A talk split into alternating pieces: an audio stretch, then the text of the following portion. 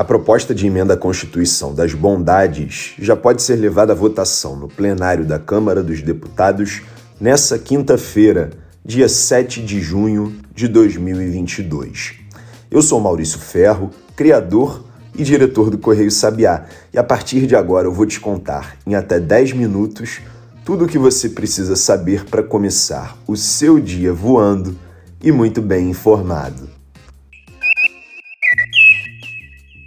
No site do Correio Sabiá, a gente publicou uma reportagem que explica absolutamente tudo o que você precisa saber para realmente entender a PEC das bondades, que também tem sido chamada de PEC Kamikaze, PEC do estado de emergência e PEC dos benefícios.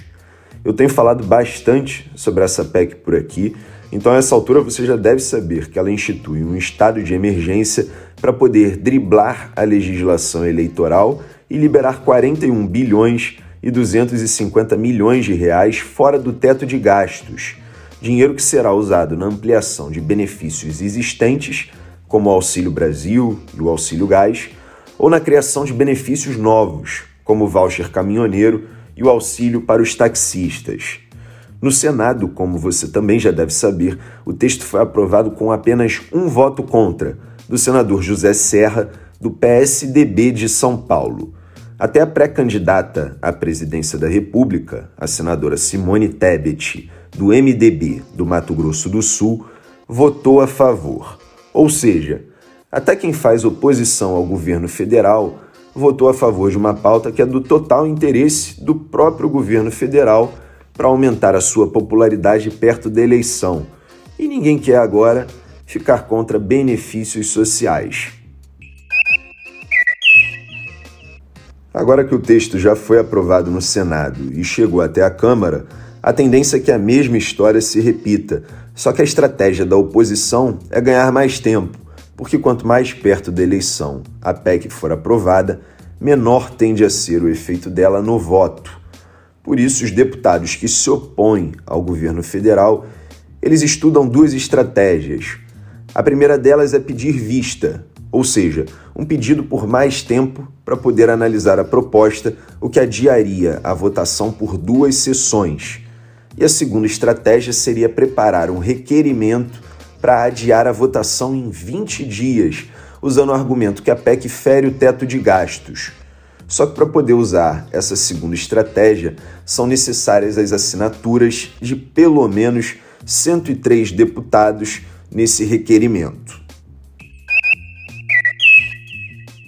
A gente continua no Congresso, mas agora no Senado, onde o presidente da Casa, Rodrigo Pacheco, do PSD de Minas Gerais, leu nessa quarta-feira os requerimentos para a instalação de quatro novas CPIs, comissões parlamentares de inquérito. A instalação, no entanto, só deve ocorrer depois da eleição, como o próprio Pacheco já havia explicado e como nós mostramos aqui no podcast. Essa decisão da presidência, já previamente anunciada na reunião de líderes, de certo modo já divulgada também pelos meios de comunicação, todos os requerimentos de comissões parlamentares de inquérito lidos pela presidência do Senado Federal. As comissões que vão ser instaladas vão investigar suspeitas de pastores que atuariam como lobistas dentro do Ministério da Educação para indicar quais prefeituras deveriam ser beneficiadas com dinheiro público da pasta, eventuais irregularidades em obras públicas inacabadas em creches, escolas e universidades no período de 2006 a 2018 e ainda possíveis irregularidades no FIES, o Fundo de Financiamento Estudantil, ou seja, nesse caso, uma CPI governista que vai investigar governos do PT e do ex-presidente Michel Temer, do MDB. Uma outra CPI também vai organizar o crime organizado e o narcotráfico e a relação entre essas atividades criminosas e o aumento de homicídios de jovens e adolescentes no período de 2016 a 2020. E, por fim, haverá uma quarta CPI para investigar o desmatamento ilegal na Amazônia, que foi juntada com a chamada CPI das ONGs, que teve o pedido apresentado e lido em 2019, mas ainda não tinha sido instalada. Portanto, o que seriam duas CPIs agora será apenas uma. E eu te lembro que a gente publicou no nosso TikTok, arroba Correio Sabiá, uma rede social que a gente não faz dancinha, a gente é só informativo. Tanto a apresentação do requerimento de instalação da CPI do MEC, quanto a explicação do presidente do Senado sobre a instalação das CPIs só ocorrer depois do período eleitoral. Um seguidor nosso no TikTok perguntou justamente num desses vídeos se era a CPI do MEC que tinha ficado para o ano que vem. A gente respondeu que não sabe, porque a princípio ficou para depois da eleição. Mas depois da eleição pode ser imediatamente depois, em novembro, ou pode ser mesmo só em 2023. Por enquanto não temos essa resposta, nem nós, nem ninguém, mas prometemos que vamos te deixar muito bem informado sobre tudo por aqui, tanto no podcast quanto nas nossas outras redes sociais e no nosso site. E agora, para a gente fechar, o dólar subiu nessa quarta-feira a R$ 5,42, numa alta de 0,6%. A moeda norte-americana chegou, assim, ao mesmo patamar do dia 27 de janeiro de 2022.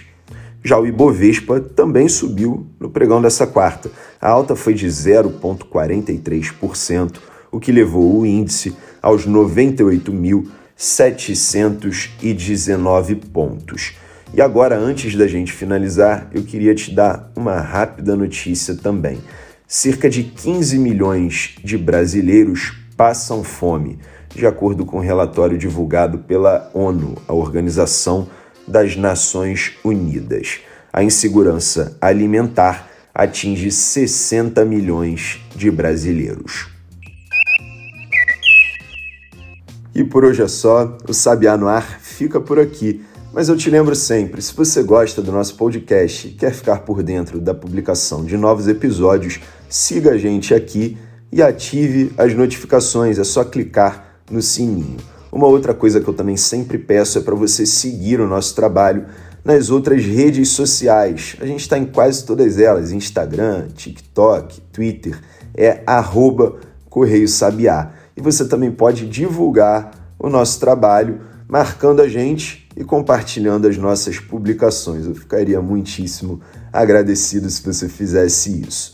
Lembrando também que o Sabiá no Ar é publicado de segunda a sexta-feira, sempre por volta das 8 horas da manhã, com o objetivo de te deixar muito bem informado para você começar o seu dia voando, sabendo de tudo o que precisa em até 10 minutos.